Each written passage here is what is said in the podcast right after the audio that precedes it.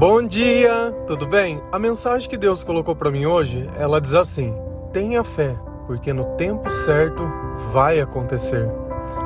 Senhor, tende misericórdia de nós. Perdoa, Pai, todos os nossos pecados. Livra-nos de todo mal. Nos afasta de tudo aquilo que não vem de ti. Nós agradecemos, Senhor, por mais esse dia, pela presença, pela palavra, pelo alimento. Aceita, Senhor, essa nossa oração, esse nosso louvor pois nós te amamos, bendizemos, adoramos. Somente tu é o nosso Deus e em ti confiamos. Toda espera longe de Deus, ela causa dor, angústia, frustração, desesperança. Todos esses sentimentos são um único indicativo que a sua fé ela tem um problema. Isso quando existe fé. Quando nós não temos fé, nós procuramos sempre um culpado para tentar resolver esses sentimentos dentro de nós. Então eu quero que uma pessoa A, B ou C tenha uma atitude que eu não tive pelo simples fato de eu me sentir mal por tudo aquilo que está acontecendo. Faz sentido para você isso? Na verdade, quanto mais nós vivemos longe de Deus, menos sabedoria nós temos, menos sentimentos bons nós temos e a vida ela começa a ser um fardo. Quando nós sentimos a ansiedade, eu vejo que esse sentimento, ele é um sentimento que causa compulsão em nós. Como que eu faço passar a ansiedade? Muitas vezes é comendo, muitas vezes é querendo me distrair, é, e, isso quando não chega o ponto de eu não conseguir fazer mais nada por causa daquele sentimento, é um sentimento que bloqueia. Só que quando nós estamos perto de Deus, quando nós oramos, quando nós entendemos o nosso propósito e o nosso chamado, quando nós fazemos a forma que Jesus ensina, que ele diz: olha, antes de orar, perdoa o teu irmão, se reconcilia com quem seja necessário. E aí nós começamos a viver um estado de paz um estado de espírito muito mais elevado. Só que se a gente fica simplesmente observando o tempo sem Deus perto, não existe coisa mais frustrante que isso. Se nós irmos lá na palavra de Deus em Isaías, versículo Isaías 40, versículo 31, a palavra do Senhor ela diz assim: Mas aqueles que esperam no Senhor renovam as suas forças, voam alto como as águias, correm e não ficam exaustos, andam e não se cansam. Mas aqueles que esperam no Senhor renovam suas forças. Esse renovar forças, ele precisa ser diário. Senão a gente acorda já estando cansado, cansado das pessoas, cansado do trabalho, cansado fisicamente. Não tem dias que a gente se sente esgotado emocionalmente. Chega no final do dia, nós não fizemos nada de esforço físico, mas parece que toda a nossa energia, toda a nossa força, ela foi drenada. E nada melhor que chegar em casa e um banho de sais e cristais, né? para que essas forças elas sejam recuperadas. Ai, eu não aguento. Esses indicativos é como se fosse uma fome da alma. Então, ao invés da gente ficar procurando essas terapias que eu preciso fazer alguma exterior, alguma coisa exterior para complementar algo interior, na verdade é justamente o contrário. É chamar a presença de Deus, sabe? É saber que a espera e o tempo de Deus ele é perfeito e, e Deus ele não está demorando e nem está tarde, porque enquanto pensa comigo, quando a gente vai fazer uma comida, não é pelo fato de eu ter os ingredientes que eu já posso comer. Então existe todo um processo, desde a comida mais simples. Se você pegar um arroz que você precisa lá lavar, vai pôr uma água para ferver, depois vai, sei lá, vai fritar cebola, vai fazer as coisas. Então assim, tem um passo a passo. E às vezes já tá tudo no começo, mas enquanto não der o tempo para água secar e fazer as coisas, não adianta.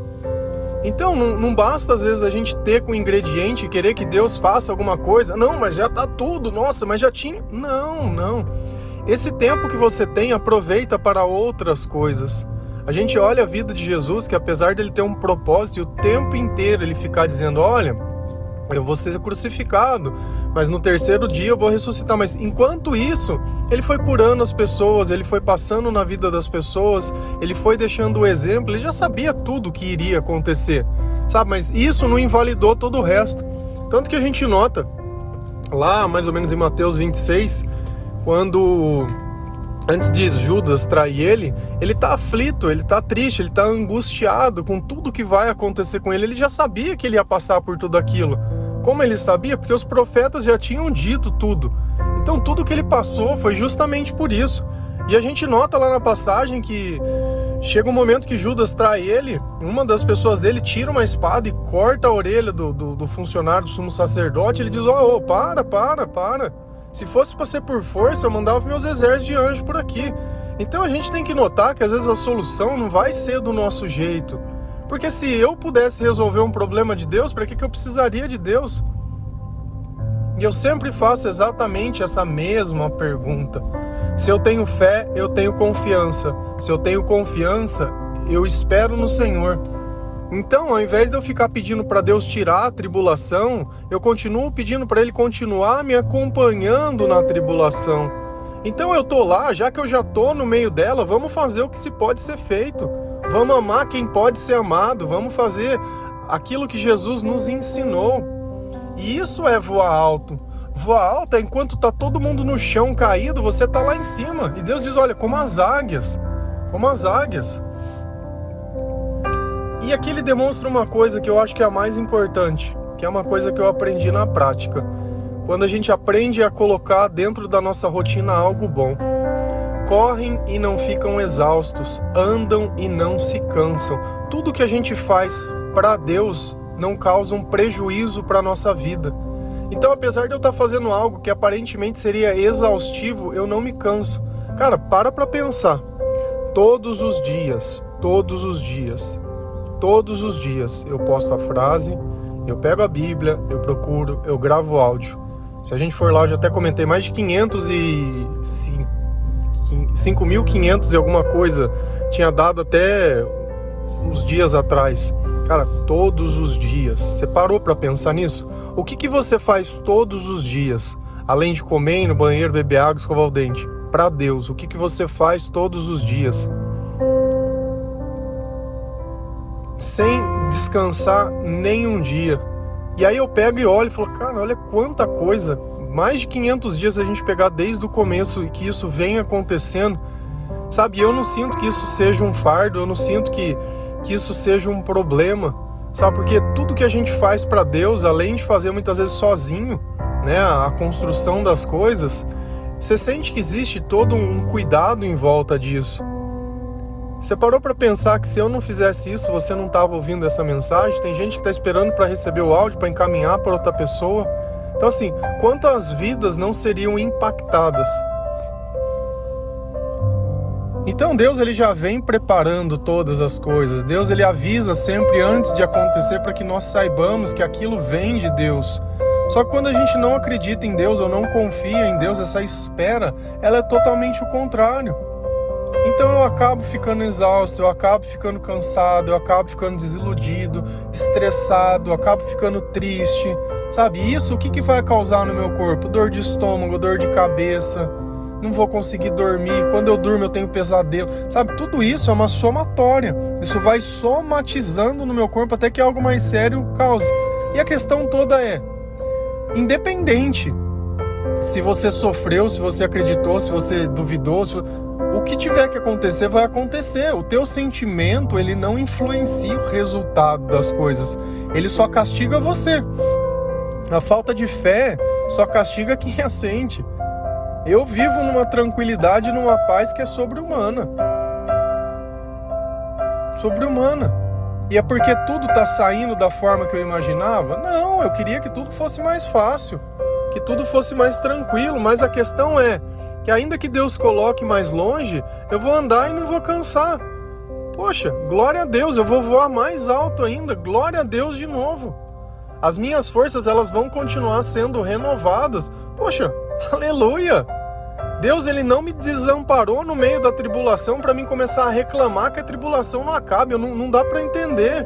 É como se você pudesse receber uma ajuda de alguém e você começasse a problematizar porque você está sendo ajudado. Meu, agradece, demonstra gratidão. Se alguém te estende a mão, se alguém te trata com respeito, te trata com educação, quando ninguém mais trata, ao invés de você exaltar essa pessoa, não, você fica tratando como todo o resto. Já parou para pensar que a forma que as pessoas te tratam é pela tanto de coisa que você já fez? Quantas vezes você não mentiu?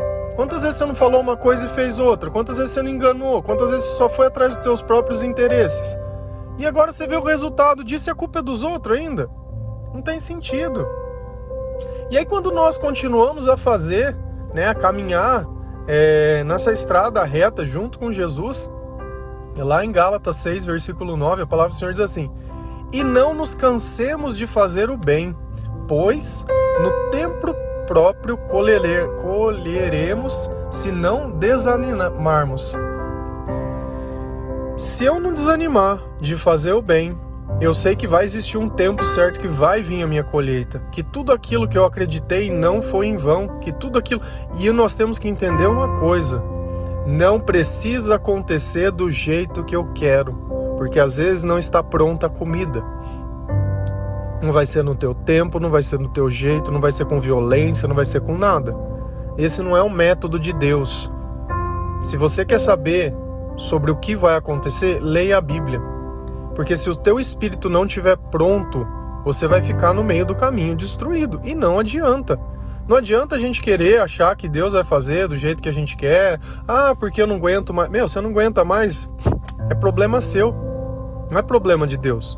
Se você tivesse com Deus, você aguentaria. Mas como não tá, eu vou pôr a culpa em alguém, eu tenho que achar um culpado, né? São os infiltrados, né? São aqueles que têm. Porque assim, eu não sei, às vezes a gente tenta encontrar sabedoria em quem é mundano e não tem. A primeira coisa que a gente precisa se definir: o que você é? Ah, eu sou médico, sou, sei lá, é... não sei, qual é a sua profissão, o que você faz? Eu acho que nós temos que nos definir, a primeira coisa é por Cristo. Eu sou cristão não sigo nenhuma placa de igreja, não sei nada. Enquanto eu tenho um tempo para buscar a minha salvação, eu tenho uma atividade. Paulo tinha uma atividade. Jesus, né, se você a gente olhar o pai dele tinha uma atividade. E as pessoas, Davi tinha uma atividade. Então as pessoas estavam trabalhando enquanto serviam ao Deus, mas elas se tornaram grandes depois disso. Então eu nunca posso colocar o meu trabalho na frente de Deus. Você pode ter uma qualidade que Deus te deu, ser advogado, médico, sei lá, ser uma atendente, uma balconista, sei lá, uma babá, uma pessoa que ajuda a outra, uma cuida, não importa. Sabe, isso é uma coisa que a gente faz enquanto nós esperamos aquilo que Deus tem para nós, é só uma parte. Sabe? Então, aonde nós estivermos, nós estamos ali para fazer o bem. Não é para ficar cansado, não é para ficar reclamando, não é para ficar comparando. Se a gente começar com essa história de comparar, fica muito complicado. E uma coisa que nós temos que entender é que cedo ou tarde o Judas ele vai aparecer. Então a gente já sabe que tem um traidor. Então você vai ficar espantado quando alguém vai lá, nossa, mas ele não podia fazer isso. Ah, então, não podia.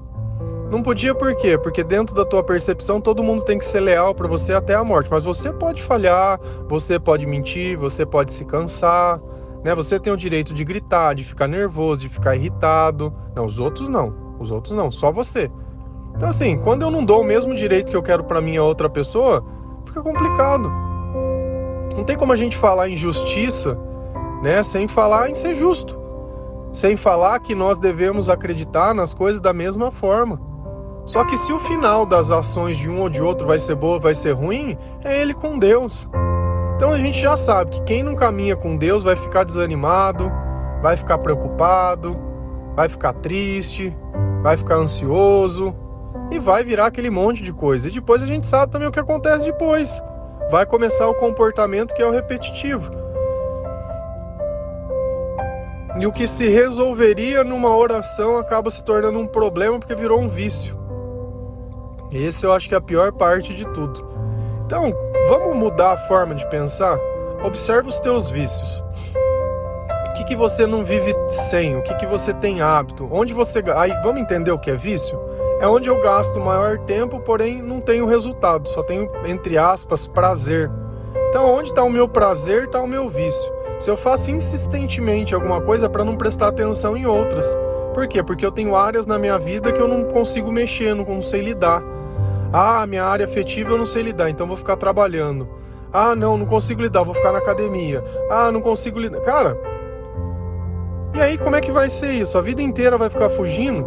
Não é mais fácil a gente orar, pedir para Deus vir conosco, Deus curar o nosso coração, dar entendimento, mostrar um caminho diferente e a gente trabalha nessas áreas na nossa vida.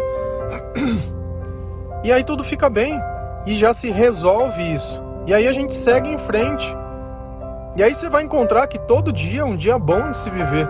Olha, eu acordo às 4 horas da manhã, até um pouquinho antes, 3 e 40 Mas eu durmo já com vontade de acordar. Eu não durmo querendo ficar dormindo. Até os dias que eu posso ficar dormindo, eu não fico. Sabe? Porque eu sei a preciosidade que a gente pode viver enquanto se tem saúde, enquanto se tem tempo, enquanto se tem um propósito, você tem vontade de atingir as coisas.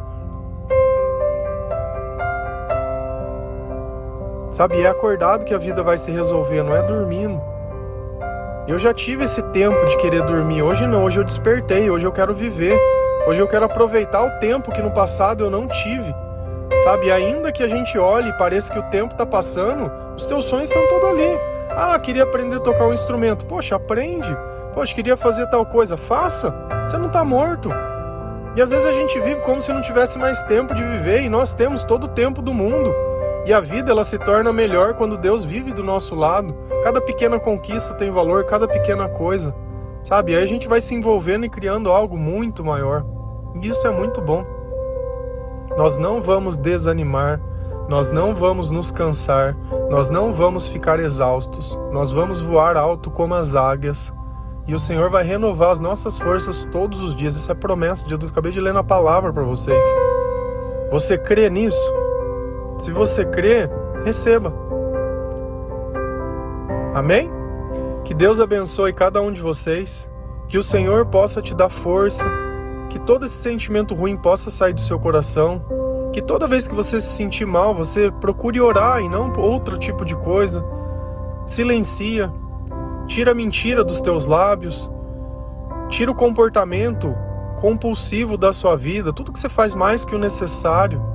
Não tem sentido, você não precisa disso. E isso não vai resolver o problema, só causar outro problema. Então tem menos sentido ainda de se fazer. Que Deus abençoe cada um de vocês. Amém? Feliz a nação cujo Deus é o Senhor. Um bom dia, a paz do nosso Senhor Jesus Cristo.